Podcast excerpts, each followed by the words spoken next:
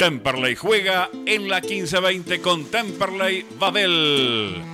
Info de todas las disciplinas de Cele. Daniel Comparada. Ignacio Carusi. Julián Llanes. Luciano Aguiar. Y Lucas Aguali. Martes de 19 a 21 horas. Enganchate con Temperley Babel, aquí en La Voz del Sur, una radio nacional y bien argentina. No me aleja de tu lado.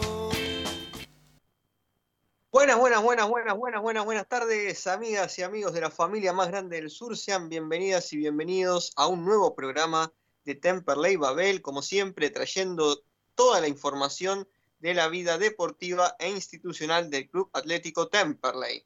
Recordá que podés seguirnos en nuestras redes sociales, nos vas a encontrar como arroba Temperley Babel en Twitter y en Instagram y como Temperley Babel en Facebook. Saludos como siempre para Magalí, coordinadora de Babel, que nos está dando una mano en estos momentos con las redes sociales. Después vamos a estar subiendo en nuestra página web todos los testimonios que surjan del programa de hoy y también saludos para María que está en la operación técnica de la radio. Hoy en horario especial estamos aquí en Temperley Babel de 18 a 20 horas debido al partido de la selección. Queríamos aprovechar el tiempo de este martes porque tenemos realmente muchísimo, muchísimo para conversar, para debatir. Hoy se reincorporan al programa tanto Julián como Lucas. Y bueno, vamos a extender un poco este análisis que hicimos la semana pasada con Luciano respecto a lo que será el, próximo torneo de la Primera Nacional y bueno, también haciendo un balance final, en este caso del torneo del 2021.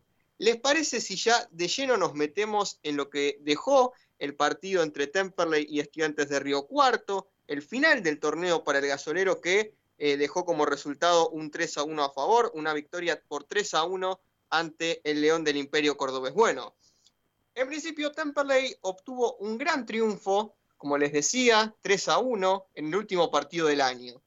Realmente, después de un año difícil, complicado, eh, un año ciclotímico en lo futbolístico para el gasolero, que estuvo atravesado por la irregularidad, uno mira la tabla de posiciones ahora y encuentra a Temperley en el puesto número 9, 9 de 17, a tan solo 3 puntos de la clasificación a Copa Argentina, que era ese objetivo de mínima que se había planteado eh, tanto la dirigencia como los jugadores para esta segunda mitad del torneo. Da la sensación de que con algún punto más, con alguna que otra ocasión de gol perdida que se hubiera aprovechado, Temperley podría haber clasificado a la Copa Argentina del año que viene. Más allá de que yo considero injusto el sistema de clasificación a la Copa, como lo he comentado en algún momento en el programa, a raíz de que según mi opinión, absolutamente todos los equipos deberían disputarla y no por una mera clasificación, como lo era antes. El equipo ha mejorado mucho en estos últimos partidos. La mejora en defensa de esta segunda rueda justifica que hayamos perdido pocos partidos. Creo que tenemos a dos laterales del club consolidados en primera, como lo son Agustín Sosi y Pedro Souto. Una aparición auspiciosa de Ezequiel Rodríguez acompañado de la experiencia y trayectoria de Gastón Bojanic. El pasado jueves, con un excepcional partido de Franco Díaz, bueno, más que excepcional nos tiene acostumbrados a estos partidos eh, de buen rendimiento, Franco, que no solamente convirtió el primer gol, sino que también fue el mejor jugador del equipo y hasta el último minuto siguió generando situaciones de peligro para el gasolero. Hubo buenas presentaciones de Reinhardt, de Villagra y de Alione. Sin dudas creo que hay una base de jugadores que deben continuar el próximo torneo, para poder complementarlos con algunos juveniles que sean promovidos y por otra parte seis o siete refuerzos que permitan dar el salto de calidad. Vamos a estar conversando de la continuidad o no, continuidad de Ruiz en Temperley. Los dirigentes se van a estar reuniendo en estos días con el entrenador para poder delinear el futuro del equipo, no solamente en cuanto al cargo del entrenador, sino también de aquellos jugadores que van a seguir y cuáles no van a seguir. Pero en principio, y ya le doy la presentación a mis compañeros, podemos decir que si se mantiene la base de jugadores titulares y se traen buenos refuerzos, no muchos, pero sí que se ganen calidad, el próximo año podremos pelear por el ascenso. Y en ese sentido vamos a plantear una consigna en el programa que va a estar disponible en nuestras redes sociales, en Twitter y en Instagram, para que puedas votar. La consigna de este programa es muy sencilla y preguntamos, ¿debe o no seguir Ruiz como director técnico de Temperley? Repito una vez más la consigna, ¿debe o no debe seguir Ruiz como director técnico de Temperley? Vamos a estar conversándolo aquí con los chicos. Justamente ahora los voy a pasar a presentar. Mi nombre es Daniel Comparada, queden formalmente invitados al hasta las 20 horas para seguir con la actualidad de Temple que vamos a estar conversando aquí con mis compañeros. Bueno, vamos a empezar a saludarlos. En principio saludo al co-conductor de este programa, Julián Lanes, que se reincorpora este martes. Julián, buenas tardes, ¿cómo estás? Bienvenido. Hola Dani, el saludo para vos, para todos los oyentes que están del otro lado, el resto del equipo. Y bueno, la verdad que si bien el partido ya quedó un poco lejos, es interesante analizar algunas cuestiones que quedaron por ahí marcadas. Primero y principal, yo creo que la actuación estelar de Franco Díaz, eh, que si bien era de lo mejorcito de Temple, fue casi consagratoria lo que fue el partido del pasado jueves. Eh, lástima la lesión temprana de, Agustín Campana, un jugador que también a mí se me hace muy interesante, que, fue una lástima no haber contado con él gran parte del torneo. Eh, y seguramente que también hay, otros pilares a, tener en cuenta, el caso de Souto, Sosa, eh, mismo el Toto Reinger para mí tuvo un buen partido. Eh, o sea, siempre es como veníamos sosteniendo en algún punto. Fernando Ruiz, tal vez contrario a, a, la primera rueda, él encuentra el equipo en base a los pibes, a las inferiores de Temperley, y lo va a acomodar en estos últimos partidos eh, a varios jugadores que yo para mí son de la base crucial, importante, que Temperley tiene que pensar en, retenerlos, en mantenerlos de cara a lo que va a ser el 2022.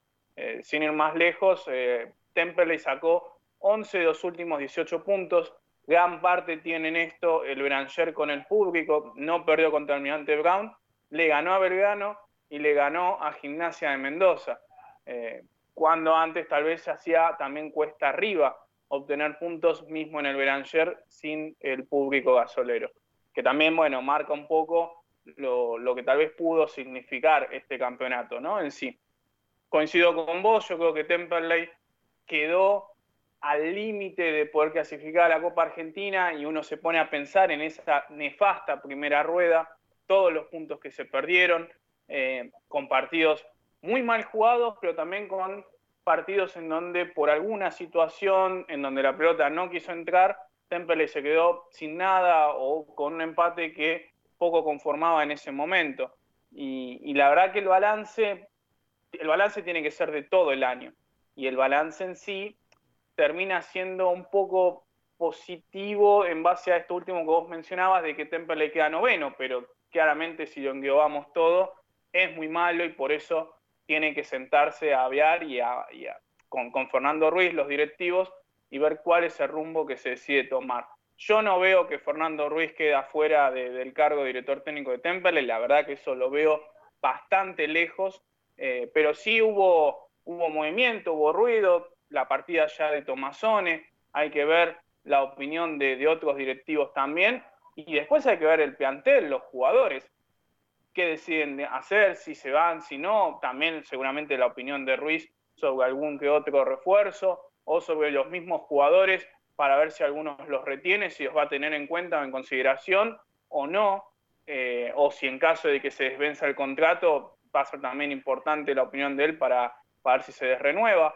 Eh, yo creo que, que, teniendo en cuenta lo que es como director técnico Fernando Ruiz, va a seguir estando, va a seguir quedando eh, eh, el año que le queda de contrato, eh, pero bueno, después hay que ver los demás matices que quedan un poco por, no tanto por afuera, pero sí periféricos, en ver cómo va a ser la conformación de este 2022, porque Ruiz para mí, si bien va a continuar en el cargo, no va a tener, digamos, todo el, hilaje que tuvo de, este principio de, de, campeonato, de toda esta primera rueda que acaba de decir que fue muy mala, eh, Ruiz estuvo dos veces al borde de ser echado, eh, en donde claramente cuando los dirigentes van a visitar las prácticas, van a los entrenamientos, están de cerca con los jugadores, es porque la situación no era buena. Y eso pasó posterior a la derrota contra Alvarado y poco después en, la mitad del campeonato, si no me equivoco, si no me equivoco no fue después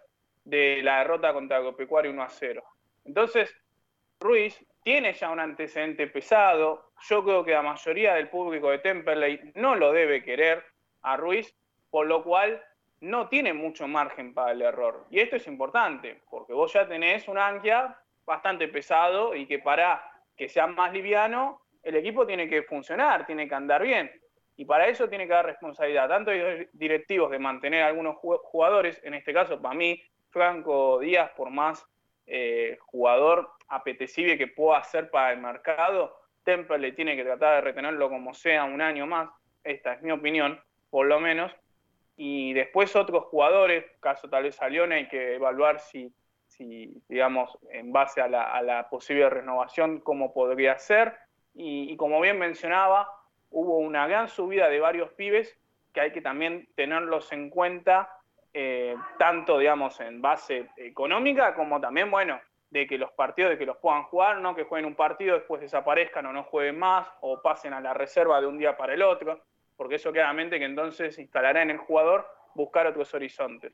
Yo creo que hay que tener las cosas bien claras de entrada y así también, bueno, se entiende a lo que Temple le debe apostar, no a lo que se hizo este año, medio incorporar jugadores que fueron cerca de 11, 12 jugadores que se trajo para después que terminen jugando los pibes, sino que para mí tiene que ser algo mucho más claro, apostar a refuerzos clave y mantener a gran parte de la base de este plantel, sobre todo que respondió a Ruiz en la segunda rueda, tanto como un ida y vuelta, ¿no? Porque tal vez también él en algunos jugadores, si bien apostó, en otros fue porque ya no quedaba mucho más margen. Para mí el caso de Agustín Sosa como lateral derecho es ese. Para mí Zaragoza no le respondió y no me quedó otra que apostar por el, 4 de, que estaba allá en Temperley. Pero al margen de eso, tiene que haber un consenso entre esos eh, jugadores que ya están activos y que respondieron sobre todo en esta segunda etapa y también, bueno, una idea clara de él para jugar. Yo creo que con esto último, estos últimos partidos, hay una mejor idea. Temperley se va con un semblante un poco más fuerte. Para mí el partido contra Estudiante de Río Cuarto capaz fue el mejor de la temporada de este año para, para Temperley. Y, bueno, si yo creo que se continúa ese camino, si se, eh, digamos, deshilacha un poco todo lo que queda pendiente, yo creo que puede tener un buen 2022. Así es, Julián. La verdad es que Destacamos eh, que se hayan promovido varios juveniles, se hayan tenido la posibilidad de demostrar que estaban para jugar en la primera de Temperley, pero también coincido con esto que marcás, ¿no? Algunos futbolistas de la cantera que tuvieron realmente pocas oportunidades y escasos minutos, al menos para poder mostrarse. Pienso en el caso de Canteros, pienso en el caso de Teixeira, eh, lo mismo con Brodsman y con Paiva. Sabemos que a veces los entrenadores prefieren poner a jugadores de experiencia para momentos delicados, pero en estos últimos partidos, en donde no se jugaba por ningún objetivo rival eh, real, más allá de, poder cumplir con el calendario, me parecería una buena idea que se le haya dado un poco más de minutos y de rodaje a los futbolistas juveniles. Bueno, y respecto a lo que decías de la continuidad o no continuidad de Ruiz, verdaderamente yo opino que si sigue el ex entrenador de Platense y Almagro, sin dudas va a ponerse muy exigente en lo que tiene que ver con los refuerzos para el próximo torneo, de acuerdo a lo que uno sabe y de acuerdo también a lo que eh, ha declarado en las últimas entrevistas que ha dado a diferentes medios Fernando Ruiz.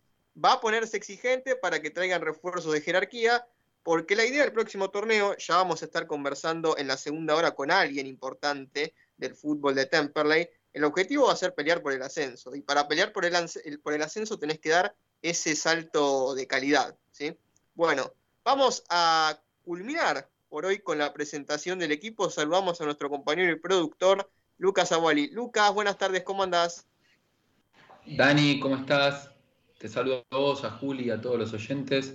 Eh, y bueno, nada, eh, dejo mi análisis para, para, el próximo bloque debido a que ya se viene la tanda. Pero bueno, contento con, con el cierre del campeonato, por lo menos. La verdad es que sí, pareciera ser que las esperanzas se han renovado, uno siente que la situación está más calma, esto te, permite barajar y dar de nuevo de acuerdo a lo que va a ser la próxima temporada, un torneo de la Primera Nacional que promete ser durísimo, donde va a haber descensos, y más allá de que pienso que Temperley no va a estar en esa discusión, el hecho de que haya descensos es sinónimo de que no se va a hacer la plancha. Entonces, equipos que en este año no se han reforzado demasiado y que no tuvieron grandes expectativas, eh, el próximo año la carta va a ser distinta, porque sí van a ir a buscar a, jugadores de nivel, van a buscar nuevos entrenadores. Allí, por ejemplo, tenemos a Mitre, Santiago del Estero y a Chicago buscando a Walter Perazzo como técnico. Eh, ya se empieza a vislumbrar lo que va a ser el próximo torneo. Veremos cómo se define el, ascenso en la Primera Nacional. Una definición apasionante. Primero la, final, la gran final entre Tigre y Barracas y después lo que va a derivar del, reducido para ver quién es el equipo que sube también a la primera división. Bueno, es momento de irnos a nuestra primera tanda. Quédate porque hasta las 19, hasta las 20 horas estamos hoy eh, en Temple Babel, horario especial de 18 a 20, eh, justamente por el partido de la selección. Bueno, vamos con la tanda, ya volvemos.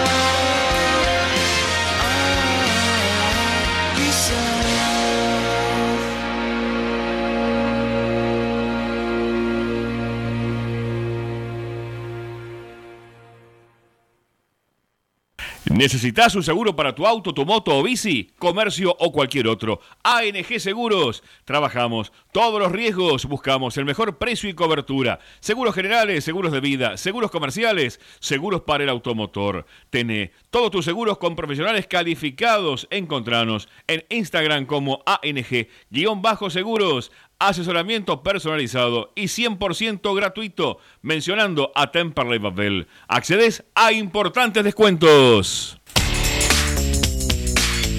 Descarga la aplicación oficial de La Voz del Sur en tu celular. Ingresa a la tienda de tu dispositivo, buscanos como La Voz del Sur. Descargada y ya podés disfrutar de la programación de AM 1520. La Voz del Sur, estés donde estés.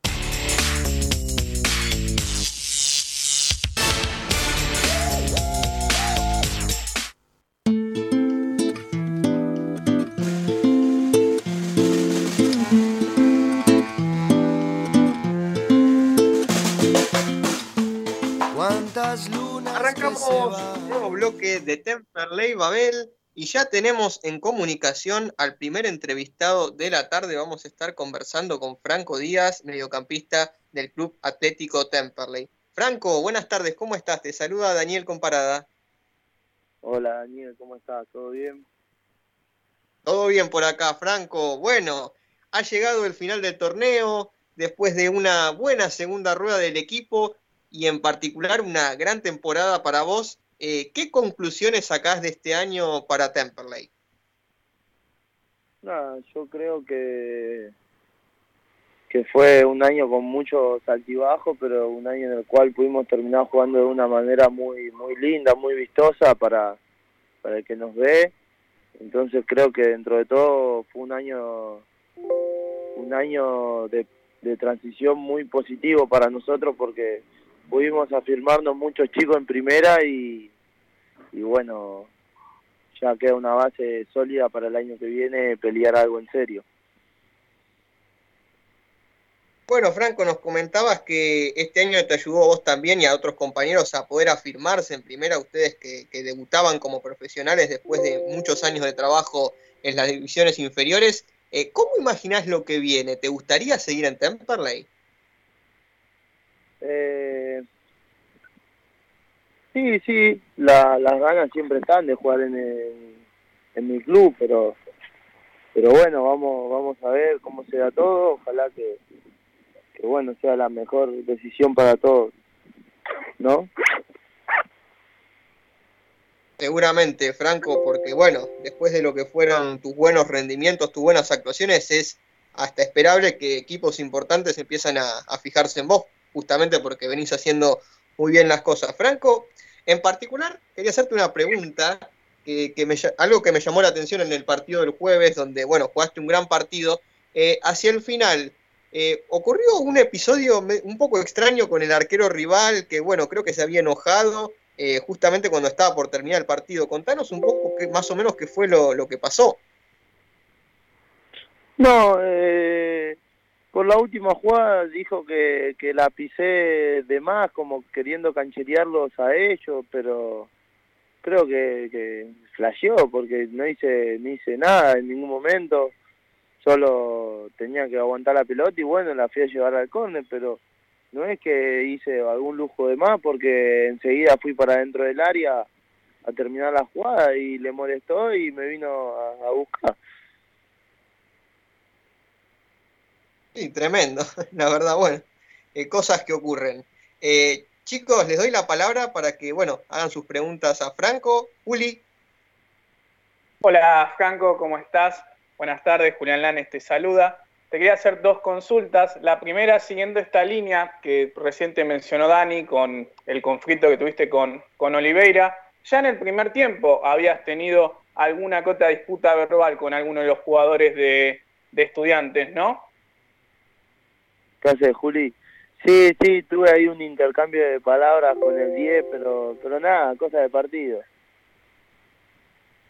Bueno, y la segunda, eh, después de la gran actuación que tuviste contra Estudiante de Río Cuarto, yo recién mencionaba que para mí había sido eh, casi consagratoria de todo lo que había sido tu temporada. Eh, casi que no hay página de ascenso en las redes sociales y todo, que no hablen muy bien de vos, que te destaquen. Eh, hay muchos videos viralizados, sobre todo de, del otro día. Eh, vos tenés a alguien, digamos, que, que, te mantiene al corriente de eso, vos mismo lo ves. Eh, ¿Qué sentís? ¿Qué te genera todo, toda esta actuación que tuviste a lo largo de este año?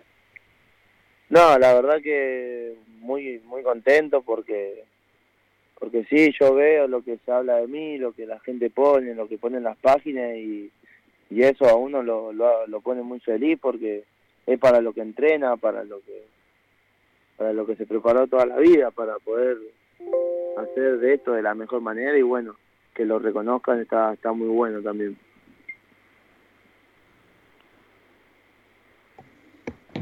Fran, ¿cómo estás? Lucas Aguali te saluda. Eh, recién, bueno, hablaban un poco de, de, la posibilidad de tu salida, ¿no? Eh, aún por lo menos, desde mi punto de vista, un equipo de primera o, en, del exterior.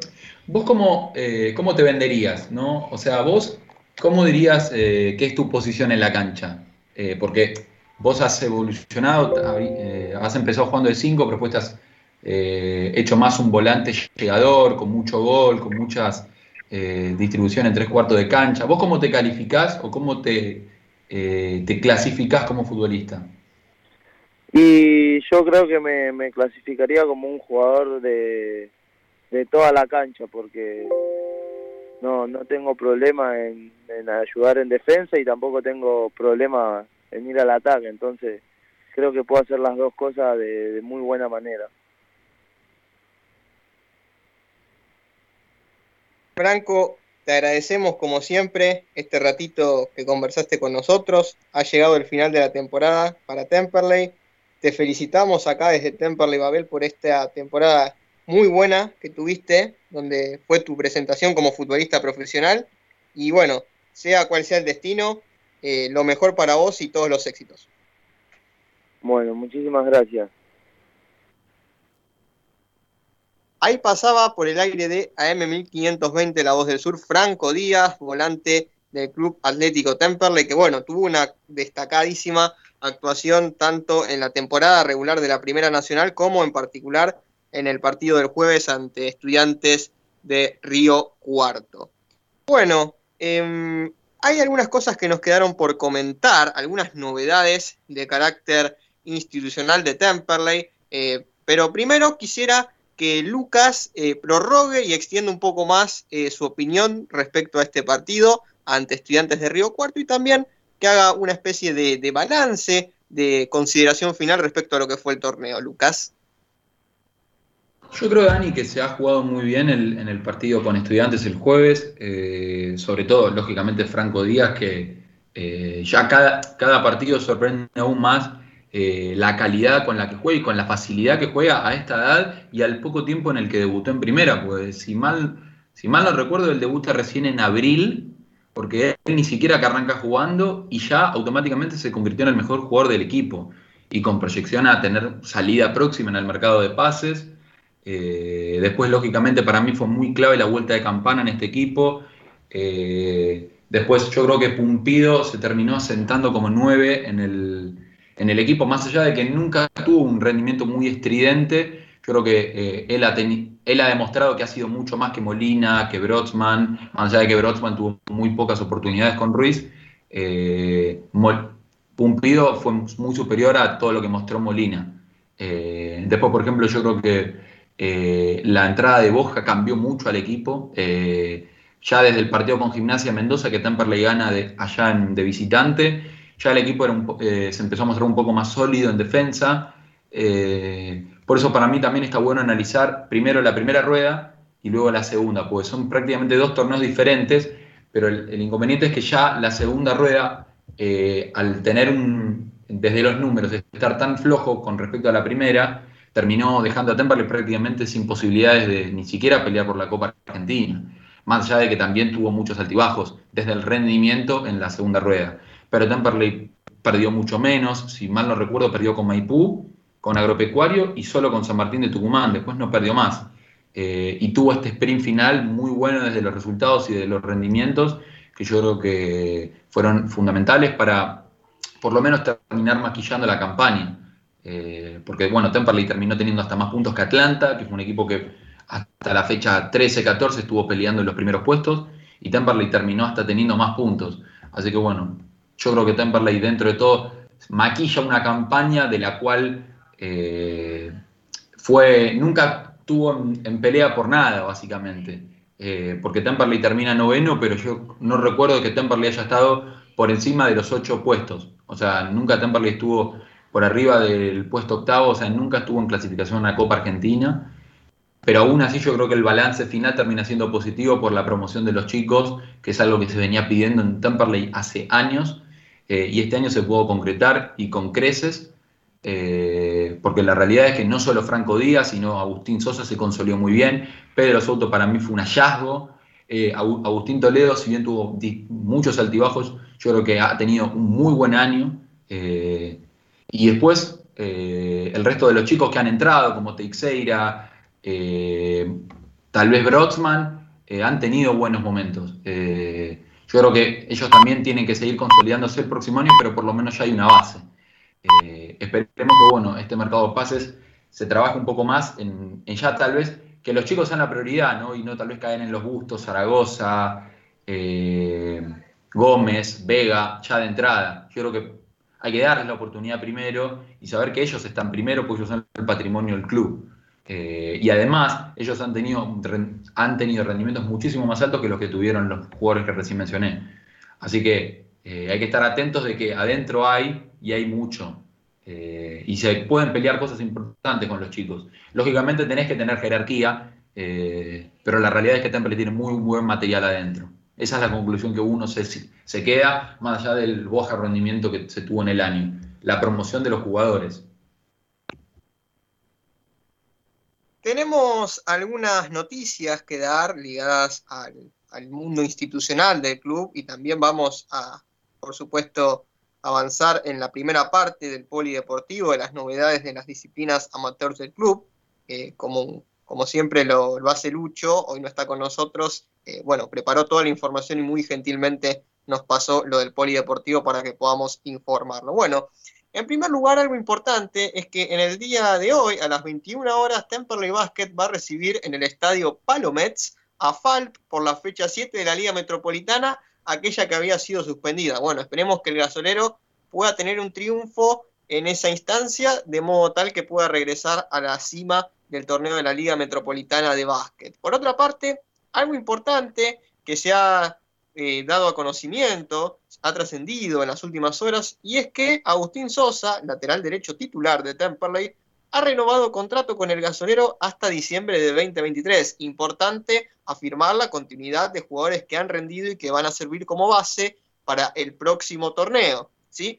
Porque em, teniendo en cuenta esta información, si analizamos con retrospectiva lo que comentaba Lucas hace un instante, eh, esa primera rueda en donde Temperley empieza teniendo un, andar muy adverso, resultados negativos, esa racha de cuatro derrotas de manera consecutiva, em, también esa conformación de la defensa en los primeros partidos con esa línea de cinco, con esos cinco futbolistas que no siguieron sumando minutos en el resto del torneo. Pensemos, Zaragoza, eh, Brian Machuca que se fue a Almagro, Facundo Gómez, Facundo Rodríguez y Santiago Bustos. Todos jugadores que eh, más o menos o un poco antes de la mitad del torneo dejaron de ser tenidos en cuenta por Ruiz. Entonces, ante la promoción de juveniles como Sosa y como Souto que se afirmaron en la primera del club, es importante poder asegurarlos y que puedan continuar en el club.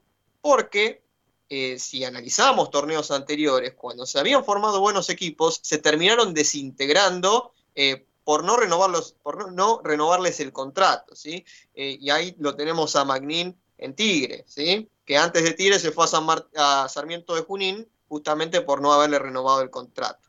Entonces es importante que los jugadores que muestran un rendimiento puedan seguir en el club en la medida de las posibilidades económicas, ¿verdad? Eh, bueno, y también una noticia importante que ha trascendido en las últimas horas, que lo ha informado eh, la página oficial del club, y es que el Departamento de Deportes del Club Atlético Temperley gestionó mediante el Programa Nacional Clubes en Obra un bono económico para mejorar la infraestructura deportiva del club. Este bono consiste en una ayuda económica para poder comprar materiales y para cubrir la mano de obra de esta eh, justamente actividad. La finalidad va a ser mejorar los espacios de entrenamiento de las actividades y deportes que se realizan en el club. Así que bueno, enhorabuena con este bono que ha adquirido el club. Esperemos que pueda ser utilizado para terminar el gimnasio multideportes y también, una vez que se concrete el tema de la, escritura del predio, poder avanzar también con obras allí que va a ser muy importante de cara al futuro. Bueno, de esta manera eh, vamos a ir a la segunda tanda. Después de la misma vamos a ir con el polideportivo, seguramente en esta última, eh, en este último tramo de la primera hora del programa, vamos a estar hablando del polideportivo y también vamos a tener un testimonio muy importante. Así que bueno, vamos con la tanda, ya regresamos.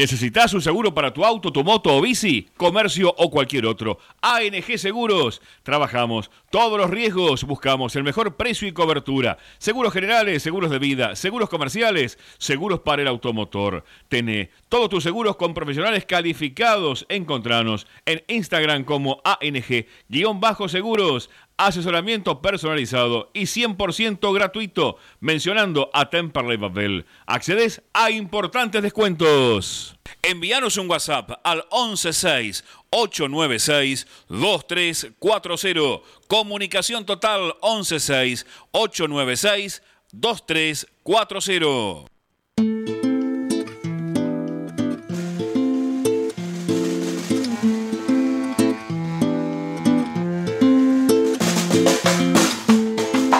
Lunas Estamos de vuelta aquí en un nuevo bloque de Temperley Babel, precisamente para dar cauce al análisis de lo que dejó las novedades del polideportivo de Temperley, de las actividades de las disciplinas amateurs del club, que bueno, como siempre, tienen mucha, mucho para contar, ¿no? Hay muchísimas actividades en Temperley, afortunadamente, eh, después de lo que fueron los eh, estrictos protocolos en el marco de la pandemia, cada vez eh, las actividades vuelven con mayor intensidad, lo cual celebramos por supuesto.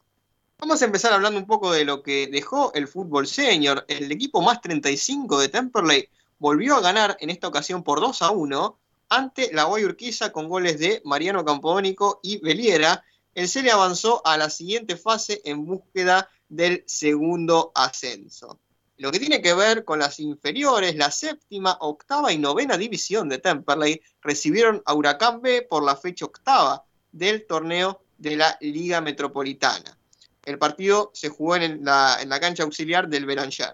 La séptima ganó 1 a 0 con gol de Abel Mesa. Octava ganó 5 a 0 con tantos de Nicolás Ábalos, Rodrigo Stocco, Valentín Soto y Joaquín Rivas, mientras que la novena goleó 4-0. Goles de Thiago Trípodi, Miguel Stosic, Mateo Burgan y Román Quiroga. La reserva disputó la sexta fecha del torneo en la que el gasolero venció a Deportivo Riestra por 2 0 en el estadio Alfredo Beranger, goles de Quimei Gaitán y Guillermo Macay. Mientras que el futsal masculino, por la fecha 9 del torneo de la zona permanencia de la primera D, la máxima categoría del futsal, como decía, del gasolero derrotó a colegiales por 4 a 1. Así que muy buen resultado para el futsal. En lo atinente al básquet masculino se jugó el partido postergado de la fecha 6 de la Liga Metropolitana, en donde Tampa recibió en el Palo a Náutico Aquag y lo superó por 68 a 50. El próximo encuentro, como anticipábamos en el bloque anterior, se va a jugar hoy a las 21 horas como local frente a AFAL.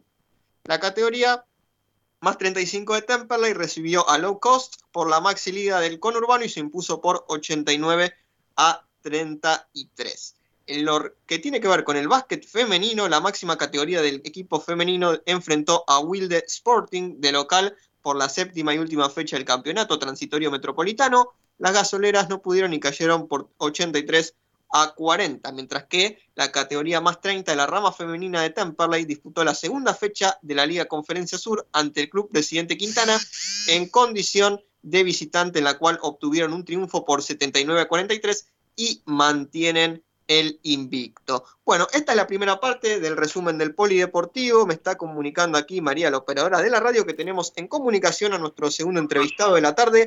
Vamos a estar conversando nada más y nada menos que con Gastón Aguirre, entrenador de la cuarta división del Club Atlético Temperley. Gastón, buenas tardes, ¿cómo estás? Te saluda Daniel Comparada. Hola Daniel, buenas tardes, ¿qué tal? ¿Cómo andas, Tonga? Bueno, queríamos preguntarte, eh, bueno, varias cosas. En principio, ¿cuál es eh, tu experiencia? ¿Qué nos querías comentar respecto a este nuevo periodo en donde estás vos a cargo de una división de inferiores de Temperley? ¿Cómo es trabajar con los chicos en el día a día?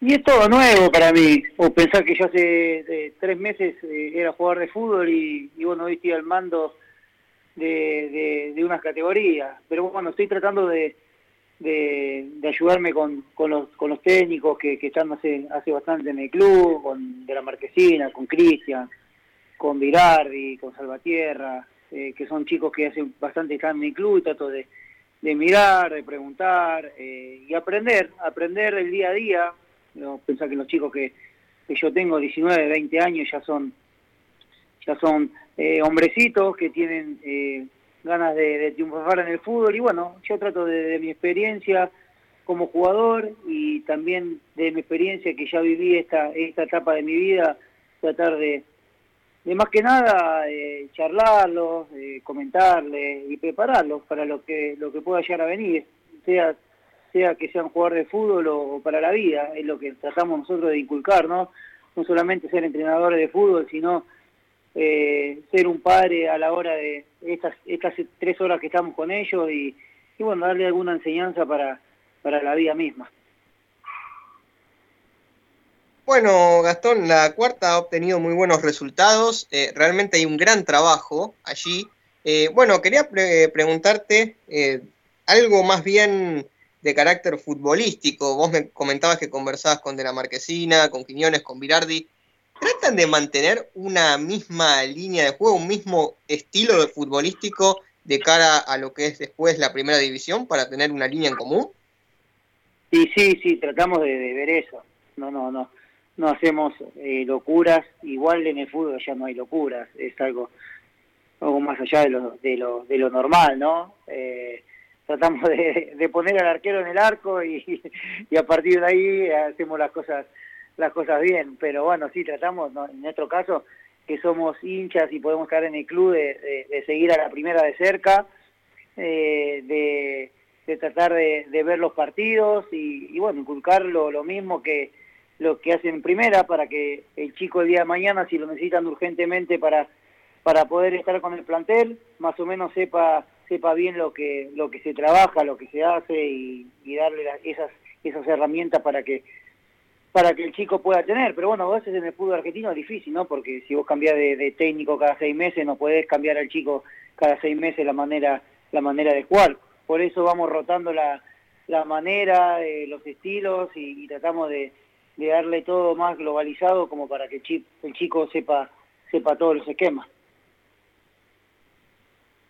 En ese sentido, Gastón, respecto a lo que comentabas, la importancia de que los juveniles puedan formarse para que el día de mañana, cuando tengan la oportunidad de llegar a primera, eh, puedan adaptarse rápido. Eh, quería preguntarte cómo viste la evolución de los juveniles de este torneo en Temperley y en el Nacional, por ejemplo, Franco Díaz, Pedro Souto, Agustín Toledo. ¿Cómo los viste los chicos en este torneo en donde les tocó debutar y ya formar parte del primer equipo?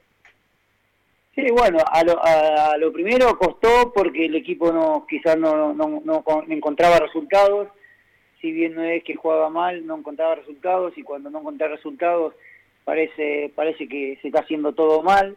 Y bueno, y ahí se vio la mano del técnico que fue que, que, tuvo la paciencia necesaria como para mantener a los chicos, porque vos a veces, bueno, nosotros somos del fútbol y vos sabés que a veces pones a los chicos y perdés dos o tres partidos y el chico desaparece. En este caso no, eh, se mantuvo la, la, idea esta de, proyecto de poder jugar con los chicos y, gracias a, eso conocemos a, a varios chicos de, de, estos mismos que, están hoy, que hoy son pilares del, primer plantel de Temperley, que dentro de poco van a ser los líderes de nuestra plantilla y eso es, eso es importantísimo.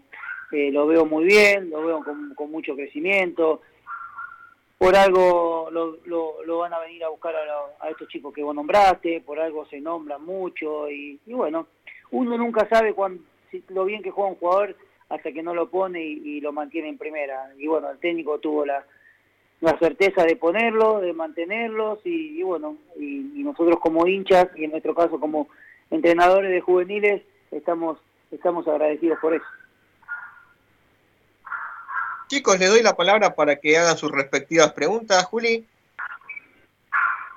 Hola, Gastón, ¿cómo estás? Buenas tardes. Julián Lanes te saluda. Primero que nada, es un placer que estés de vuelta en el club. Soy los que piensan que los que hicieron grande o que le dan eh, historia a Temperley tienen que estar dentro, así que los mayores éxitos para esta nueva etapa. Eh, habías mencionado que eh, digamos, una de las primeras cosas que hiciste a retornar fue ponerte, ponerte al corriente con los eh, distintos técnicos de las categorías de Temperley. ¿Tenés pensado también eh, una charla con, con, Ruiz? Sí, con Fernando lo, he cruzado, lo, sigo cruzando cuando tenemos jornada, cuando eh, me cruzo porque llevo a mi hijo al fútbol y, están entrenando. En las charlas, obviamente que siempre están. Uno hoy en día no mucho tampoco se puede se puede estar involucrando porque porque el tema de primera es, es delicado, porque uno tiene que trabajar a base de resultados y, y, quizás les exigen el resultado a los técnicos de primera. Uno no ve el, el tras escena, como uno dice, de, del laburo del día a día y solamente cuestionamos o, o miramos el resultado, no nos importa si jugamos bien o jugamos mal, nos importa el resultado. Eh, te hablo como sociedad, ¿no? No solamente en Temple, y yo creo que pasa en todos los clubes esto, ¿no? Que no que no se ve el día a día y a veces está bueno que, que, la gente se involucre y vea y vea el laburo que uno que uno hace. En el caso de juveniles y en el caso de primera división es exactamente lo mismo. Nosotros estamos de lunes a lunes eh, en el club. Eh, yo voy a las 8 de la mañana y a casa vuelvo a la 1 al mediodía. Eh, voy más ahora que antes que, era jugador. Cuando sos jugador vas, te pones los botines, entrenás. Hoy tenés que dedicarte a cómo entrena el jugador, la parte sentimental del jugador, de tenerlos a todos bien. Y bueno, es, es todo lo mismo en juveniles, en primera división, más porque están más expuestos a las críticas, porque están más expuestos hoy en día a las redes sociales. Pero bueno, nosotros eh, somos eh, soldados de, en este caso, que es Fernando, que es el técnico de turno, y, estamos a muerte con, con este proyecto. Gastón, ¿cómo estás? Lucas Aguali te saluda. Recién, Dani, bueno, te comentaba un poco sobre, sobre el gran nivel que está teniendo la cuarta durante todo este año, pero bueno, en particular hay dos nombres como son el de Manuel Salas y el de Guille Macay, que han tenido un año espectacular desde los números, infinidad de goles, asistencias. ¿Qué balance haces de, del año que tuvieron ellos? No, no te voy a dar un nombre, porque cuando vine o cuando, o, o, como lo decís vos, antes se nombraba uno o dos jugadores.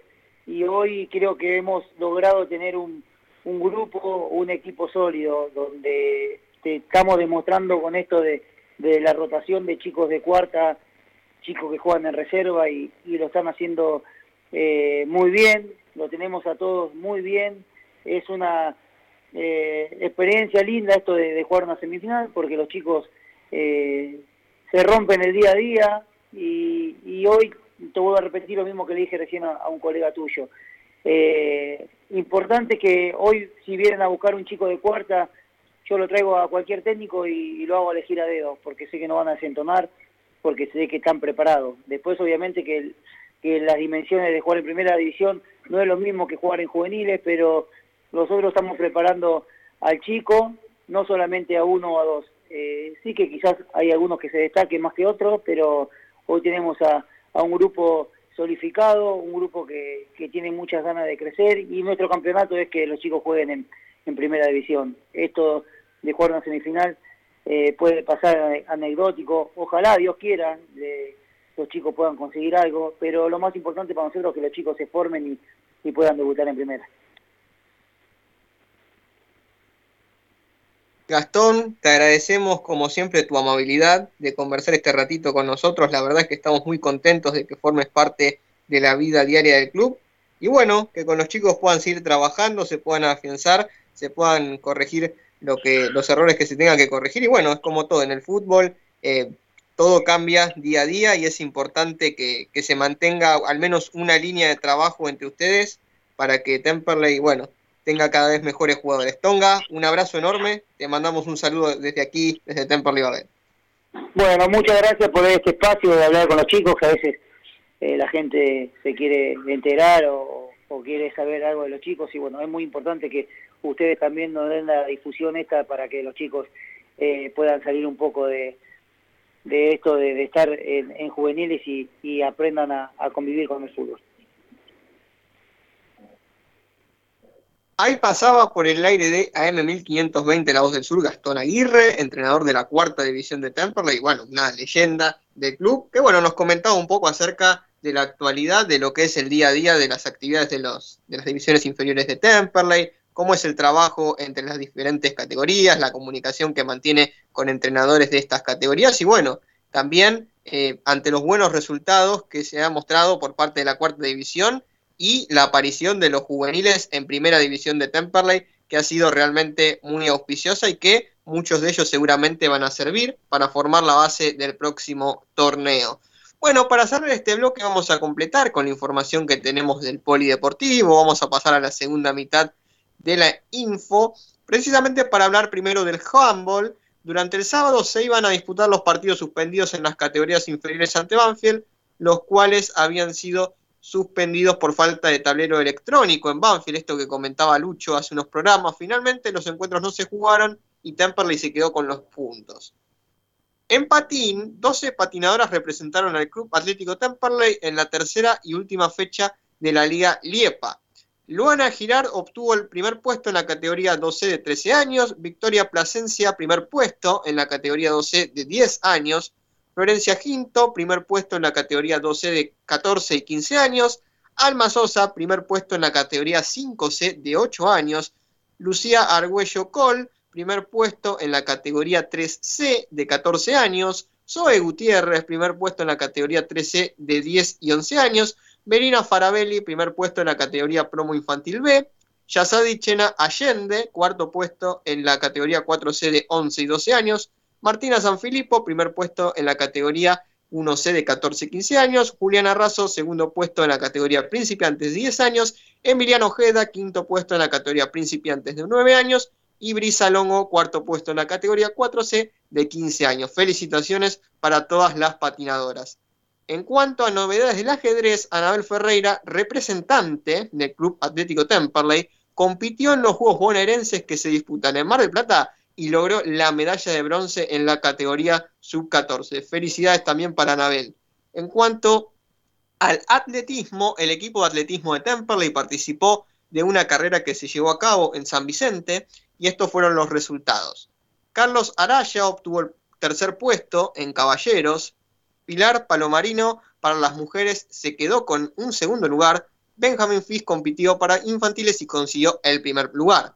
En la categoría 10 kilómetros de mujeres entre 40 y 44 años corrió Marina Acuña que logró el tercer puesto. En cuanto al vóley, las categorías inferiores del vóley femenino recibirán hoy a Deportivo Verazatei, a Deportivo por la última fecha de la fase regular del torneo Livo Sur. en cuanto a los esports, se corrió la fecha eh, número 6 del torneo Sim Arc Fórmula Fórmula 1 en el circuito de Canadá, en la que el equipo que representa Tampa le quedó con Maximiliano Rosa en la séptima posición con 45 puntos en la tabla general, mientras que Alejo Mango se ubicó en la octava plaza con 38 unidades. Por la tabla de escuderías, Temperley quedó en la cuarta posición con 83 puntos. La próxima fecha se correrá mañana en el circuito de Francia. Bueno, esta ha sido toda la información del polideportivo. quiero pedir disculpas a los oyentes, pero no tengo la mejor voz en la tarde de hoy, como se habrán dado cuenta. Eh, pero bueno, eh, estamos haciendo el programa de todos modos porque tenemos muchísimo para conversar. En esta segunda hora anticipo que vamos a estar charlando acerca del futuro del fútbol profesional y allí vamos a tener una entrevista con alguien muy, muy importante del fútbol. Vamos a estar conversando acá eh, con una suerte de extensión de lo que charlábamos con Lucho la semana pasada respecto a qué jugadores nos gustaría que sigan, cuáles no y cuáles nos gustaría que vengan. Y también tenemos información respecto a los jugadores que pueden renovar contrato y a los que no se les renovaría. Vamos con la rotativa. Después de la misma se viene la segunda hora de Temperley Babel.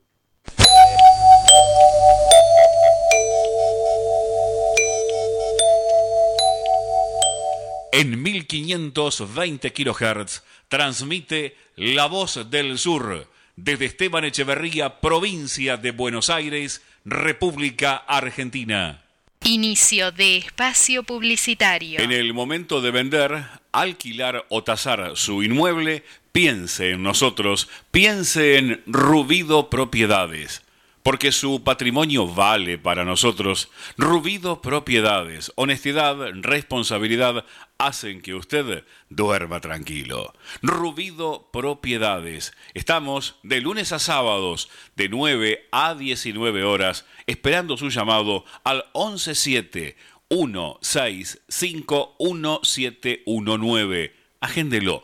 117 165 1719. Responsabilidad, honestidad es sinónimo de Rubido Propiedades. Los colores de tu vida, encontralos en Pinturería Dani. Todo para el pintor, con una amplia gama de colores para darle vida y luz a tus ambientes. Vení, visitanos y consultá. Tenemos todo a tu alcance. Aceptamos tarjetas de crédito. Pinturería Dani, Boulevard Buenos Aires 1917, Luis Guillón, Telefax 4296-8457. Pinturería Dani, el color de tu vida. Cuando elegís, querés que sea para siempre y para todos. En Ezeiza, como hace 50 años. San Cristóbal Seguros, tu compañía. French 67 Ezeiza.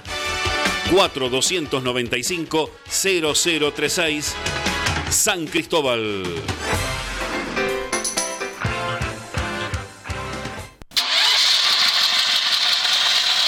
No. ¿Su grupo electrógeno cuando realmente lo necesita no funciona? Bueno, llame ahora a Electrógenos Total. 25 años en la reparación de grupos electrógenos de toda marca y potencia, nafteros, gasoleros y a gas, electrógenos total. Está en Robertson, 1249 Luis Guillón, pegadito, pegadito a la radio. Llámenos al 155-995-8562. Agéndelo, 155-995-8562. Electrógenos total, 25 años en la reparación de grupos electrógenos.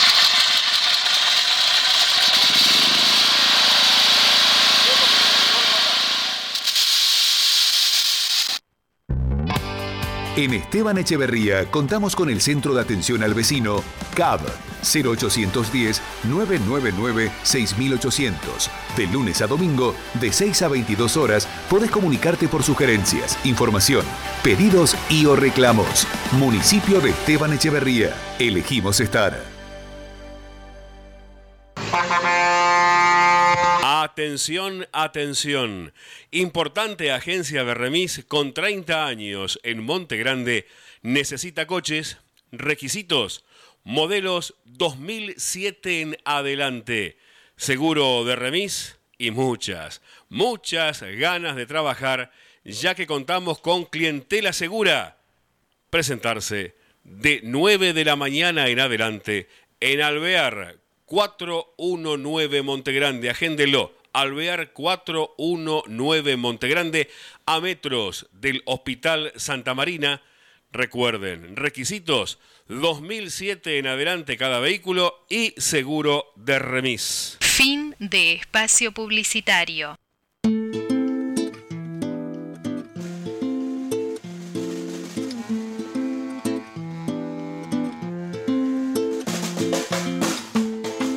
Gente, volvemos, volvemos, Arrancamos la segunda hora de Temperley Babel para meternos de lleno en el análisis de lo que va a ser el fútbol profesional, ¿sí? Cómo se va a dar la temporada 2022 para Temperley en la Primera Nacional, un torneo que va a contar con 37 equipos y que seguramente sea muy distinto al actual. No tanto por la conformación o por la dinámica o la estructura, del torneo, porque seguramente siga utilizándose esta metodología de dividir en dos zonas por la excesiva cantidad de equipos que hay en la Primera Nacional, em, pero sí muy diferente desde los objetivos, porque la mera aparición de los descensos eh, hace que los equipos se refuercen y piensen, encaren el equipo, el, el torneo de otra manera. Sí, los clubes van a encarar el torneo de una manera muy distinta a la actual. Entonces es muy importante que Temperley pueda aprovechar la ventaja que va a tener en relación a muchos otros equipos que se van a armar o se van a formar desde cero, equipos que tal vez se desmantelen. Temperley tiene que aprovechar esta base que tiene precisamente para moldear un modelo o un proyecto futbolístico con o sin Fernando Ruiz. Recordemos una vez más, la consigna en las redes sociales es según tu consideración, ¿Ruiz debe seguir o no debe seguir en Temperley? Esa es la consigna y es el presupuesto a partir del cual vamos a deliberar aquí con mis compañeros en esta segunda hora. La semana pasada, que estuvimos con Lucho, analizamos, junto también a Gastón Banco, a jugador del señor que se incorporó a la discusión, y bueno, tuvimos una interesante charla respecto a cómo armaríamos puesto por puesto el torneo del año que viene para Temperley. Y cómo armaríamos el equipo para este torneo 2022 que en principio va a tener a Temperley buscando pelear por este ascenso, pelear en los primeros puestos, ¿sí? En los primeros 5 o 6 puestos eh, se busca que esté Temperley, pero para ello es necesario, como han declarado dirigentes y también como ha señalado y remarcado Fernando Ruiz en las últimas entrevistas que ha dado, es fundamental traer refuerzos de jerarquía, que no tienen que ser demasiados, afortunadamente, sino, digamos, subir o dar un salto de calidad en las posiciones trascendentes en el campo de juego. Por ejemplo, ya, es, ya no es una novedad, es algo que sabemos todos, que Papaleo no va a seguir, que fue a, a Santa Fe justamente a realizarse esta intervención quirúrgica en uno de sus dedos de la mano, que ha rescindido contrato con el club, que es probable que Federico Crivelli también eh, pueda continuar en Temperley, que Crivelli continúe en Temperley, junto a los juveniles, ¿no? Maldonado, Julián García, Taboliere y todos los que vienen por detrás, al menos para cubrir al arco. Entonces me gustaría preguntarle a Lucas, algo importante porque el equipo se arma de atrás para adelante. Lucas, ¿Vos mantendrías a Crivelli como arquero titular o sin perjuicio de la continuidad de Fede irías a buscar otro arquero que le pelee el puesto?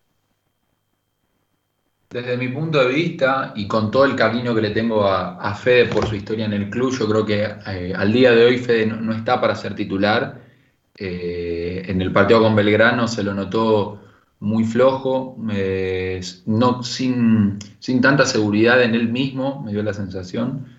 Pero, pero aún así, más allá de que eso es una consideración propia, eh, yo creo que Crivelli tal vez eh, puede ser el arquero suplente, sin dudas.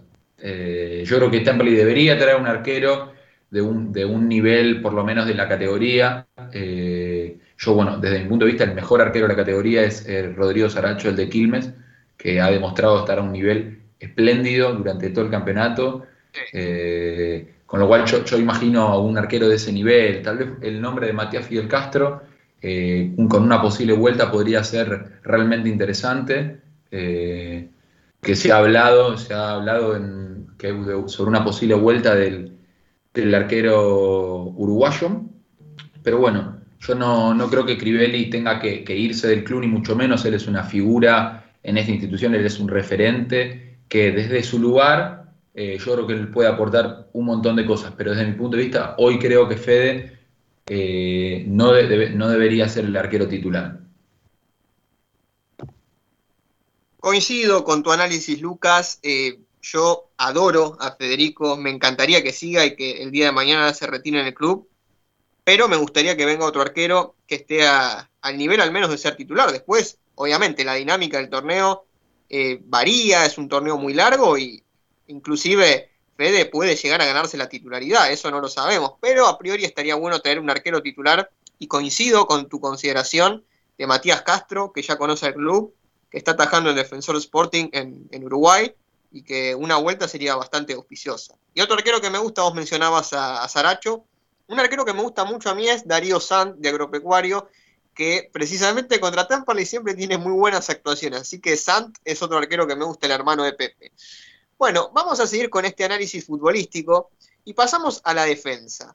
¿sí? Ya hemos dado la información en el programa anterior de que es muy probable que algunos futbolistas que eh, empezaron el torneo como titulares en la defensa no continúen. Estos son los casos de Zaragoza, de Facundo Rodríguez, de Vivanco, de Facundo Gómez y de Santiago Bustos.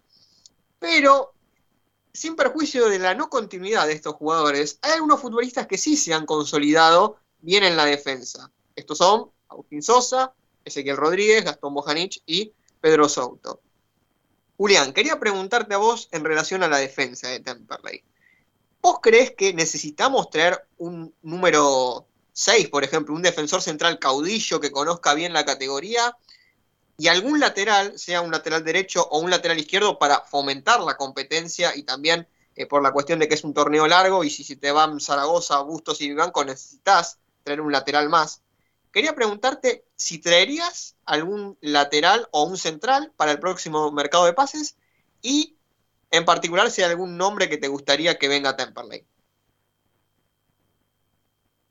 Em, sí, a ver, en base a, digamos, este panorama que vos mencionabas, ¿no? La partida segura de, Vivanco, de, Rodríguez, y seguramente que vos tenés que, traer a por lo menos algún jugador eh, que pueda que pueda llegar a, por lo menos competir. Yo para mí tiene que competir, los refuerzos tienen que ser muy atinados. Temperley no está para eh, lo que sería eh, en algún aspecto volver a repetir lo que fue este año. a mí me, gusta mucho el lateral derecho de, Belgrano, Ulises Sánchez, que, jugó en, este último partido contra, contra Temperley en el Branger. Yo lo había destacado ese, ese día, eh, cuando notaba que, que, estaba como desconectado del partido, no sé si por la presión en ese momento de lo que se estaba jugando, Belgrano tenía que ganar ese encuentro y, no encontraba la vuelta al, ritmo del partido, eh, los notaba muy, muy seguro, muy inquieto, no, no podían dominar la pelota, y Luis Sánchez salía del fondo dominando la pelota, eh, iba hasta al fondo de, del área de Temperley eh, y tanto mantuvo una actitud que hasta la, pudo mantener a lo largo del partido. A mí me, la verdad que, me gustó, eh, siempre encarando hacia adelante, pero, pero bueno, claramente que yo creo que, estar en un equipo como lo es Belgrano puede complicar la, situación.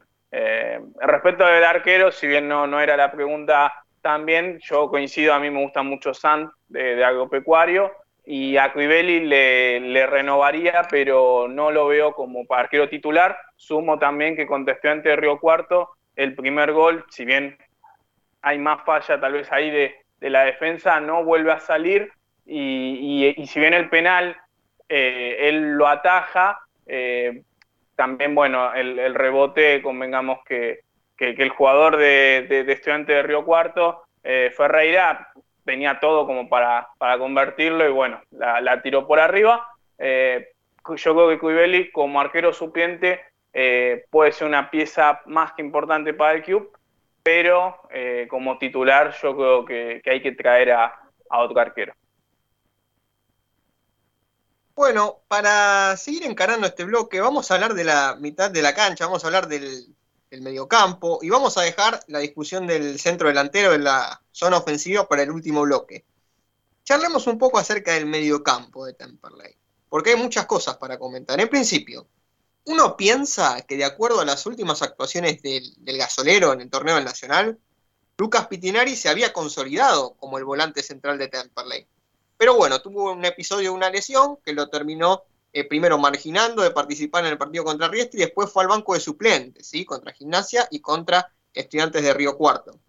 Entonces, allí volvió al protagonismo, volvió a la escena Gaspar Vega, futbolista que había disputado la primera parte del torneo.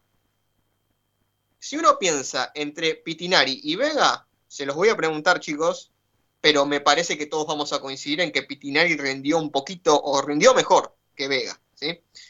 Entonces, si uno plantea la escena del medio campo para el próximo torneo, suponiendo que se le renueve, que se le pueda renovar a Pitinari, que en, esta, que en este micrófono de Temperley Babel señaló que tiene ganas de seguir, Lucas Pitinari, eh, si siguiera Pitinari y también, por ejemplo, continuara Toledo, continuara Campana, eh, bueno, un poco más ofensivo a Lione, también ya tenemos una estructura de medio campo, pero me parece que sería importante que siga Pitinari como volante central. Y sin dudas, el máximo interrogante es si va a seguir o no Franco Díaz. Vamos a ver cómo evolucionan estas ofertas que vienen llegando desde diferentes equipos.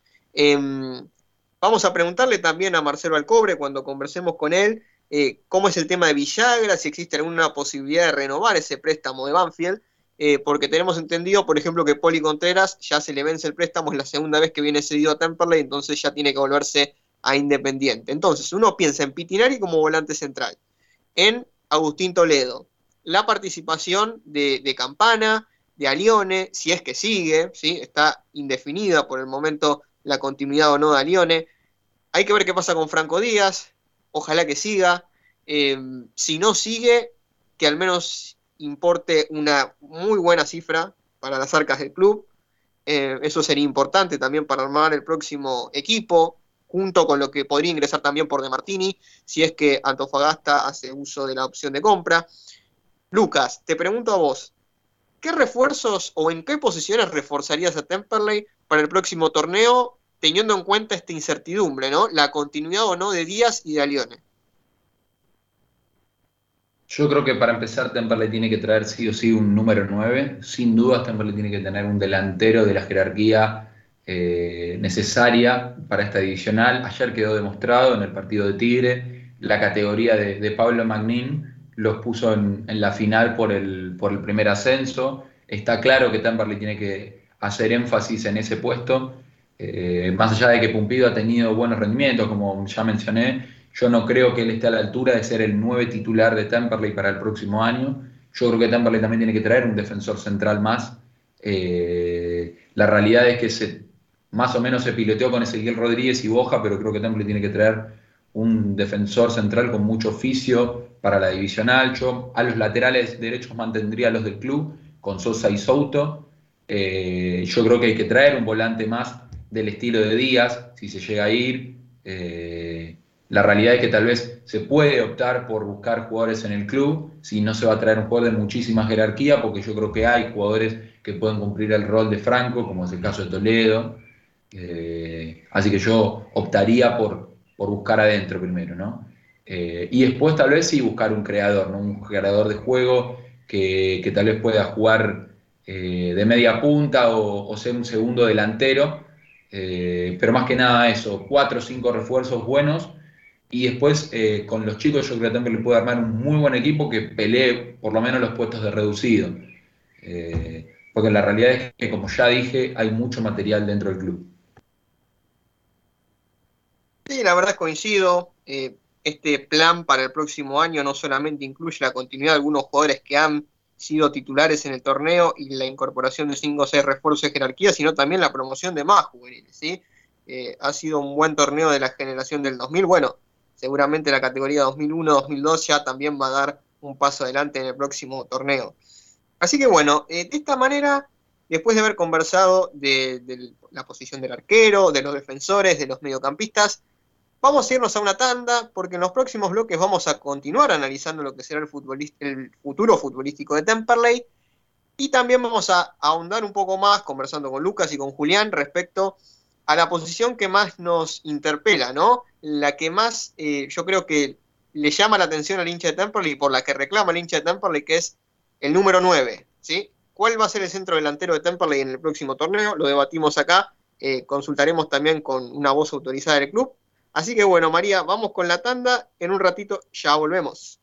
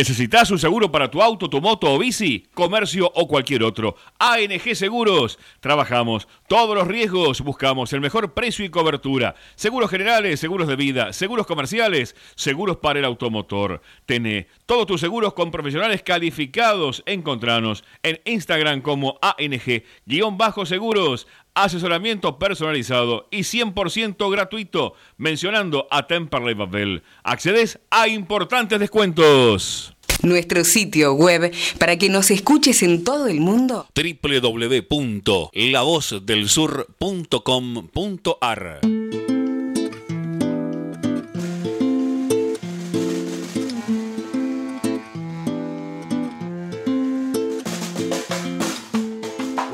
Estamos de vuelta aquí en Temperley Babel, en el aire de AM1520 La Voz del Sur, y tenemos en línea a nuestro tercer entrevistado del programa. Vamos a estar conversando con Marcelo Alcobre, miembro de la subcomisión de fútbol de Temperley, para seguir con el análisis del futuro del fútbol profesional.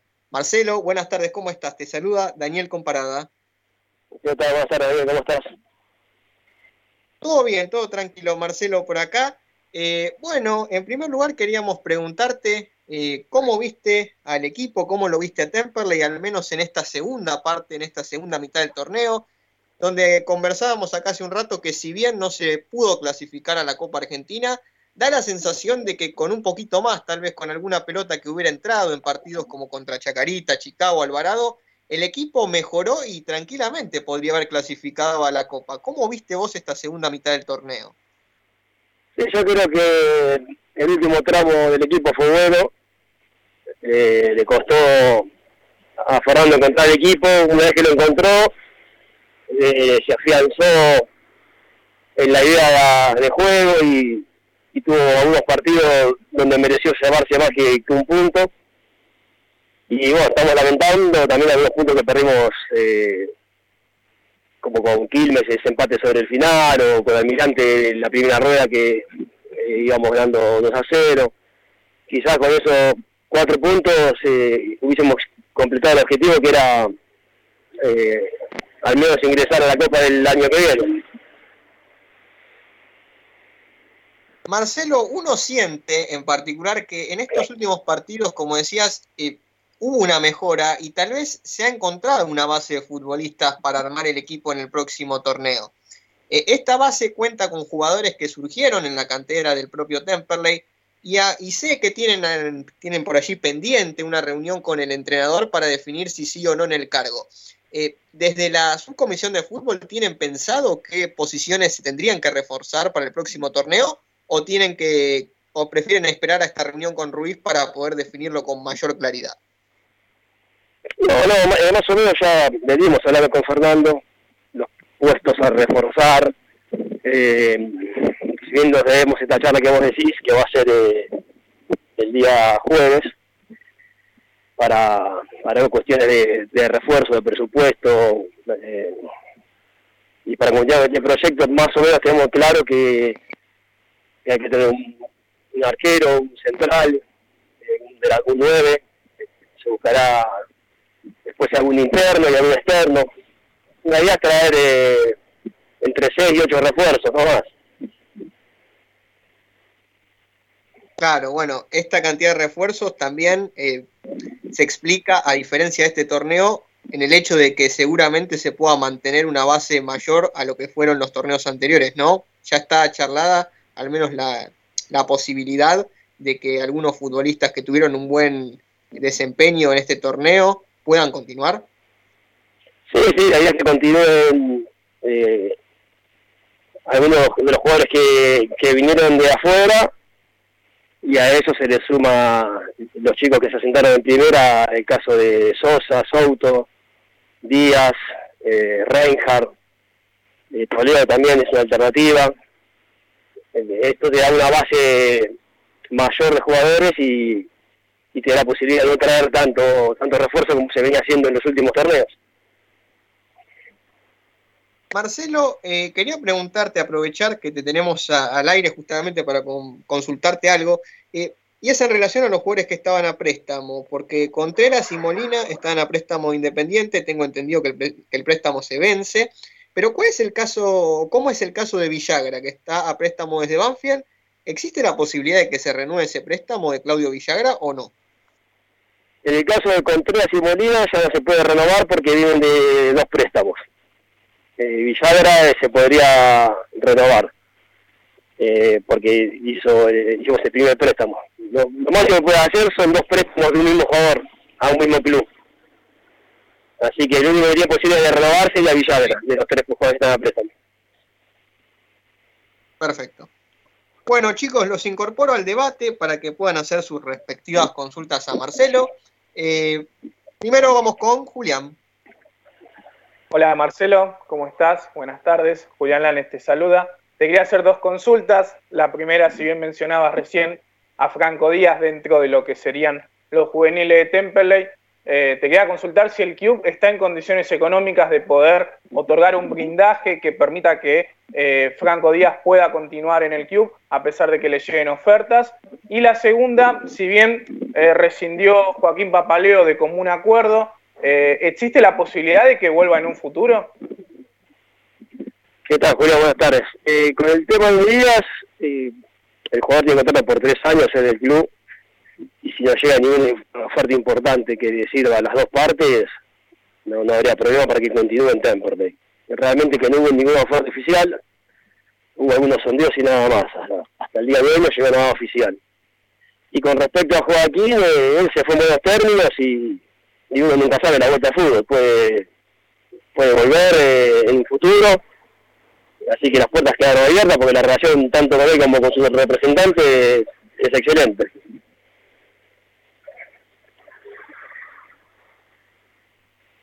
Marcelo, ¿cómo estás? Eh, recién, bueno, mencionabas sobre la posible salida de, Franco Díaz, que bueno, no hubo ninguna oferta concreta ni, ni, nada, ni nada oficial. Eh, ¿Ustedes eh, qué posición van a tomar en cuanto a, al caso de Díaz? ¿no? Porque todos sabemos sobre el, gran potencial que tiene y uno imagina que, que Franco Díaz está para para grandes cosas. ¿Ustedes tal vez consideraban eh, buscar tal vez un equipo de los, de los, no de los denominados grandes, pero sí de, un equipo con mucha, con mucha fuerza en primera división? ¿O, algo así afuera? O, tal vez ya con lo, con lo que encuentren o, con, o tal vez con un equipo menor ya, ya se sentarían a hablar, digamos? Eh, muy cortada la pregunta. A ver si, si es eh, con respecto a, qué equipo. No, no, en eh, resumen es si ustedes más o menos tienen un parámetro en cuanto a, ciertos equipos en los cuales ustedes están dispuestos a, venderlo a Franco, o si tal vez están predispuestos a sentarse a hablar con, con, cualquier, eh, con cualquier club o con cualquier propuesta, digamos. No, uno escucha todas las ofertas, se evalúa y, y en esa evaluación se ve, porque hay algunos clubes grandes que nosotros sabemos que no pagan, que venderle al jugador va a ser para problemas, y ya hemos vivido experiencias traumáticas y no vamos a pasar por lo mismo. Eh, pero a mí le tiene que ser una oferta importante porque el jugador eh, lo demostró que, que está para, como para grandes cosas, le falta mucho por, por crecer, pero es un jugador que, que de venderse se va a vender a, a una oferta realmente importante. Marcelo, queremos agradecerte por, estos minutos con los cuales conversaste con nosotros. La verdad ha sido muy claro. Em, bueno, esperamos que para el próximo torneo eh, Temperley pueda armar un buen equipo en la medida de las posibilidades del club. Y bueno, también eh, agradecer como siempre a los integrantes de la subcomisión de fútbol, tanto vos como bueno, Adrián que ahora no va a continuar en el cargo, eh, bueno, por el trabajo que hacen y, y que siempre buscan lo mejor para Temperley. Marcelo, un abrazo enorme. Bueno, muchas gracias a ustedes y como siempre digo a disposición, saludos para todos. Ahí pasaba por el aire de AM1520 La Voz del Sur, Marcelo Alcobre, integrante de la subcomisión de fútbol de Temperley. Eh, y bueno, conversábamos un poco acerca de lo que fue esta última parte, este último tramo del torneo para el gasolero y también un poco pensando en el futuro, ¿no? En, aquellos jugadores que pueden seguir, la situación de Franco Díaz, eh, cómo se va a reaccionar ante las ofertas que lleguen eh, por equipos que estén interesados en él y bueno, también en resumen cómo se va a formar el próximo equipo, aquellos puestos que, son prioritarios para reforzar. Em, me parece que hay una correlación entre lo que nos, dijo Marcelo con lo que conversábamos hace un rato, estos puestos tan importantes para reforzar, el arquero, el centro delantero, algún jugador más eh, que tenga características mixtas en zona ofensiva. Eh, me parece importante que ya hayan conversado con Ruiz, que exista una comunicación eh, por el hecho de que es más fácil armar un proyecto con antelación que tal vez eh, tener una reunión esporádica y que las cosas terminen ahí, sea con la continuidad o con la no continuidad de Ruiz en el cargo. Sabemos que el equipo ha transitado por varias etapas en el torneo, algunas mucho más adversas que otras, como lo fueron, por ejemplo, aquellas cuatro derrotas consecutivas que sufrió el equipo eh, ante Agropecuario Quilmes, Tigre y Alvarado, después también cuando se perdió contra San Martín, Almirante y, Belgrano. Pero también eh, Ruiz eh, mantuvo una idea de juego a lo largo del torneo, que básicamente se basa en la propuesta, digamos, de tenencia de pelota, en el hecho de ser protagonistas, pero también en ciertos partidos la ha variado, ¿no? Por ejemplo, el planteo frente a Talleres de Córdoba, la buena forma en que el equipo disputó eh, los encuentros ante rivales complicados, como por ejemplo Tigre, Quilmes, San Martín de Tucumán, el propio partido contra Almirante local en donde Temperley mereció ganar. Em, me parece que hay que sacar lo positivo de, esta, de este torneo tan irregular para Temperley y me parece que Ruiz, en, en el caso de que siga, de acuerdo a lo que ha comentado y ha declarado en entrevistas que ha dado a diferentes medios, uno de ellos Política del Sur, eh, es esperable que Ruiz sea exigente con los refuerzos que pida, jerarquía, y en ese sentido que pueda dar el equipo el salto de calidad que necesita. Realmente si ustedes me preguntan a mí, y ahora se lo voy a preguntar a mis compañeros, eh, durante una, una, gran parte del torneo yo estuve en desacuerdo con algunas decisiones que tomaba Ruiz en cuanto a la formación del equipo, por ejemplo, lo que hemos conversado hasta el cansancio acá en el aire de Babel, el hecho de que, de que Vivanco juegue como defensor por izquierda cuando es central, y me parece que se perdió un valor importante ahí en la saga central, que era José Vivanco, que, que tenía buena presencia en lo que tiene que ver con los cabezazos, convirtió un par de goles, después fue desafectado prácticamente de la consideración de Ruiz, ni siquiera concentrando. Eh, lo mismo con la mantención de Gómez y de Vega durante prácticamente una rueda completa y un poco más también en el primer equipo cuando sus rendimientos no eran buenos. Em, lo mismo con el tema de los cambios, otro gran déficit de, la campaña de Ruiz es el asunto de la demora en los cambios, teniendo cinco modificaciones a disposición.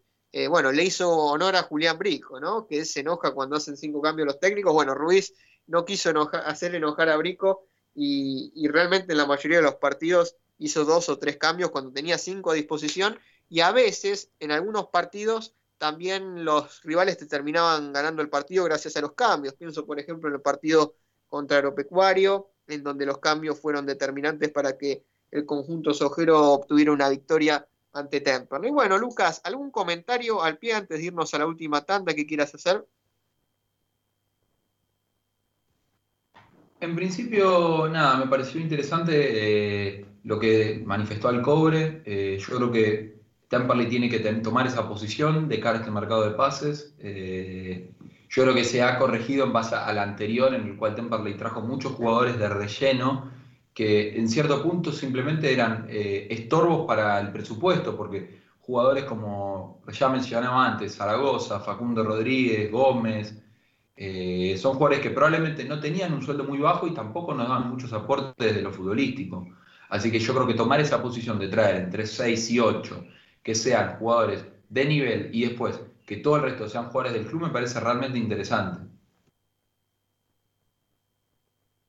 Sí, principalmente porque es una, cantidad razonable, ¿no? Seis, ocho refuerzos, pienso, seis refuerzos de, de, jerarquía, decimos, seis jugadores que usualmente jueguen en el Nacional, junto con algún chico de primera también que pueda venir a préstamo, algún jugador bueno de la B Metropolitana, y bueno, ya puedes armar en equipo para el próximo torneo considerando esta base. Entonces, si a esta base la potencias, es probable que en esta categoría donde tampoco abundan los grandes equipos, esto hay que decirlo, Gimnasia de Mendoza clasificó a la Copa Argentina haciendo una pésima segunda rueda, Eh, tal vez sí, algunos equipos que están en los primeros puestos hacen la diferencia, aunque todos tuvieron su momento de crisis.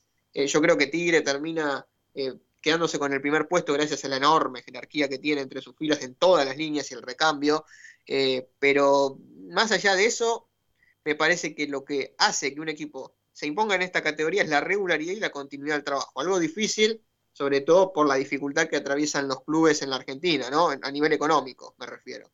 Eh, pero bueno, en la medida de lo posible que se pueda continuar con el proyecto, hoy por hoy, si Ruiz va a ponerse firme con el tema de los refuerzos, va a pedir jerarquía, y realmente, si no vas a traer un técnico con mayores pergaminos, ¿sí?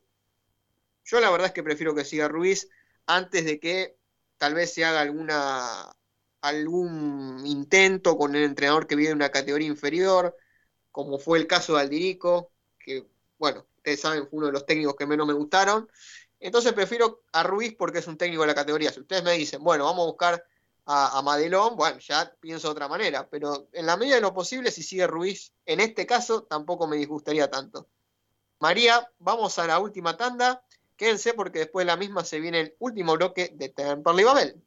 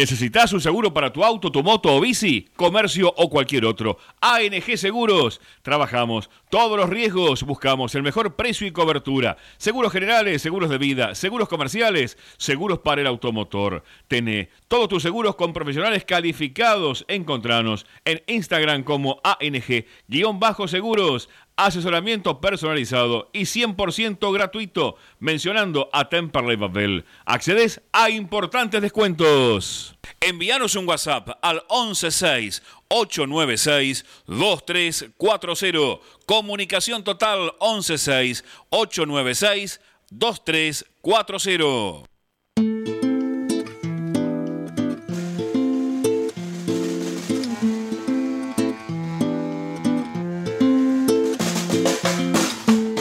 Cuántas lunas que Volvemos, volvemos, volvemos, volvemos en el último bloque de Temperley Babel. Realmente hemos tenido un gran programa en esta tarde del martes 16 eh, de noviembre.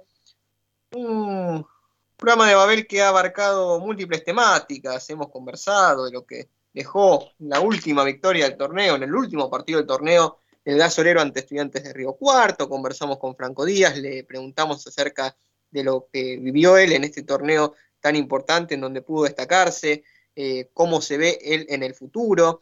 Eh, también hemos conversado con Gastón Aguirre, eh, dándonos un panorama muchísimo, muy alentador, muy claro, ¿sí? Ha sido una enriquecedora charla con Gastón Aguirre. Conversamos por otro lado también del polideportivo, como siempre, trayendo las novedades institucionales y las disciplinas amateurs de Temperley. Y en esta segunda hora abarcamos lo referido al futuro del fútbol profesional. Hemos conversado sobre la posición del arquero, si nos parecería bien que venga otro arquero o no para, para competir con Fede. Eh, los tres coincidimos en que sí.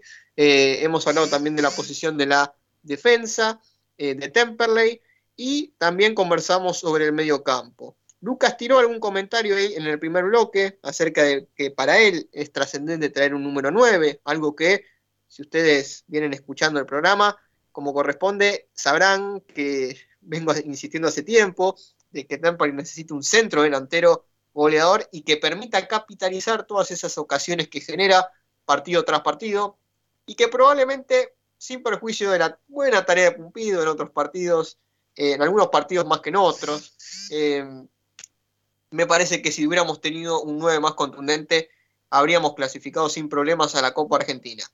Em, Julián, vamos a tratar de cerrar este debate de cara a lo que viene ya en el próximo programa, después de lo que va a ser la reunión de este juez que nos contó Marcelo que van a tener los dirigentes con Ruiz, con un panorama más claro acerca de si sigue o no Ruiz, que yo creo que sí, que va a seguir, y por otra parte la renovación de algunos contratos, ya nos dijo Marcelo que existe la posibilidad de Villagra de poder renovarle el préstamo, Vamos a ver si Banfield también lo tiene en cuenta, porque realmente Claudio Villagra ha hecho una buena segunda mitad del torneo.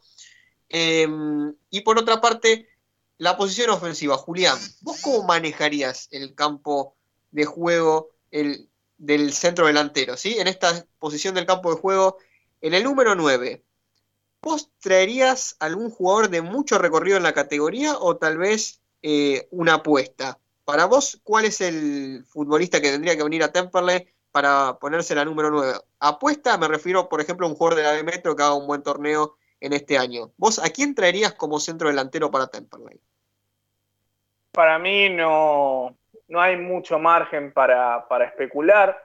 Bien lo mencionaba Lucas cuando él analizaba al 9, mencionando a, a, eh, y también, bueno, uno puede mencionar a, a Belletti. O sea, hay jugadores que la verdad eh, alcen su, su, trascendencia Estigarribia, eh, en San Martín de Tucumán. Nueve que la verdad hacen goles. Y yo creo que, que Temperley no, no tiene tiempo de, especular y tiene que, salir a buscar a una figura de renombre. Claro está, siempre y cuando las posibilidades económicas del club lo permitan y por eso cuando le preguntaba a Marcelo por, eh, por Franco Díaz, era esa la, cuestión. Uno puede eh, brindarlo de alguna manera, pero siempre y cuando hasta donde le pueda llegar a dar. Eh, yo creo que, que, Temperley tiene que salir a buscar un 9 en base a lo que dio el balance. Creo que tiene un poco de recorrido para poder permitirse salir a, buscar a un nuevo renombre. Eso sí, claramente que si uno apuesta por, por un 9 y se sabe que generalmente son los jugadores codiciados ¿no? de, de, la categoría y que obviamente implican otro ingreso de, de plata, eh, otro ingreso, mejor dicho, otro gasto, eh, claramente que estaría yo para mí un poco lejos ese tope de ocho refuerzos que mencionó Marcelo, lo reduciría un poquito. Eh, yo no creo igual que Temple te hacer a buscar ocho refuerzos, pero claramente está que si se hace una apuesta fuerte por un 9, obviamente que yo para mí queda cada vez más reducida esa, esa posibilidad. Eh, y yo iría a, buscarlo a López, eh, creo que conoce el Cube, lo mencionamos un montón de veces acá en el, en el programa, no, no desconozco cómo está su, situación eh, contractual, pero me parece que están más las, las, chances como para que, que, se pueda dar. Si bien uno a veces piensa en las apuestas, se puede pensar en que Agustín Campana eh, no, digamos, fue una de ellas y la verdad que, uno termina lamentándose porque no, no, pudo jugar mucho más tiempo en este año. Eh, hay veces que, generalmente no terminan saliendo como, como uno espera y, la verdad que es un torneo en donde uno no quiere estar eh, otra vez, digamos, sin pelear nada, porque este año se pasó, Temperley perdiéndose entre los, digamos, los puestos de, mitad de tabla y sin pelear siquiera en algún momento la posibilidad de entrar a la, Copa Argentina, ni hablar de reducido que ya para casi lo que había sido la finalización de la primera rueda ya veíamos como una chance muy lejana. Eh, y para eso también hay que tener en cuenta, eh, empezar a pensar cómo va a ser el campeonato el año que viene, no solo de la Primera Nacional, porque en realidad eh, primero y principal, hay que determinar cuántos equipos van a ascender en base a los equipos que desciendan de, primera y, eso hace de que, bueno, todo el campeonato se tenga que en alguna forma eh, reconstruir o reformular dependiendo de lo que venga de arriba. Y, bueno, en base a eso, Temperley, yo para mí no tiene que especular, tiene que salir a buscar nueve, yo creo que tiene equipo, si mantiene a varios jugadores, para poder pelear un ingreso a un posible eh, reducido. No, no quiero ser tal vez muy ambicioso en lo que digo, porque realmente, pero realmente es lo que hoy siento y veo eh, que puede llegar a, tener. Obviamente que tal vez con algún que otro refuerzo en la sala central yo traería a alguien también de experiencia en la categoría, eh, tal vez un volante que, pueda tener un, un, golpe más de dinámica, de cambio de ritmo, o un traslado de pelota o un jugador que patee de afuera. Hay veces que siento que Temperley no tiene jugadores que, rematen eh, si no están adentro del área. Y, sí, bueno, esto que, mencionaban por, por Pumpido, no, no sé si tuvo un mal, un mal campeonato, pero no creo que, sea el 9 a las aspiraciones que uno puede llegar a tener como posible 9 Temperley. Tal vez Temperley hoy lo que puede dar es esto, y, no, ha, a ver, no había mal de, Facundo Pumpido, pero bueno, uno cree que Temple le puede dar el salto y puede ir a buscar a, otro 9, ¿no? que yo creo que Pumpido, eh, si bien no ha hecho un torneo con demasiado brillo, ha hecho algunos goles de mediana importancia. Creo que no sería una mala opción como delantero suplente pero también a mí me gustaría que los chicos tengan la posibilidad de ser las principales alternativas. Pienso, por ejemplo, en Brodsman y también en Franco Sosa, que va a volver del préstamo de Argentino de Quilmes. No sé, no tenemos idea de si Ruiz lo va a tener en cuenta o no. Eh, habrá que ver cómo se trabaja en ese sentido, pero es innegable que un 9 es necesario para aumentar el poder y la potencia goleadora del equipo. Bueno, acá Magalí muy gentilmente me pasa los datos, los resultados parciales de la encuesta en base a esta pregunta, esta consigna que hicimos, si tiene que seguir o no tiene que seguir eh, Fernando Ruiz como director técnico de Temperley. Bueno, tenemos las dos campanas, eh, por un lado Instagram y por otro lado Twitter. Eh, bueno, en época de elecciones aquí estamos con las encuestas. vamos con Instagram primero.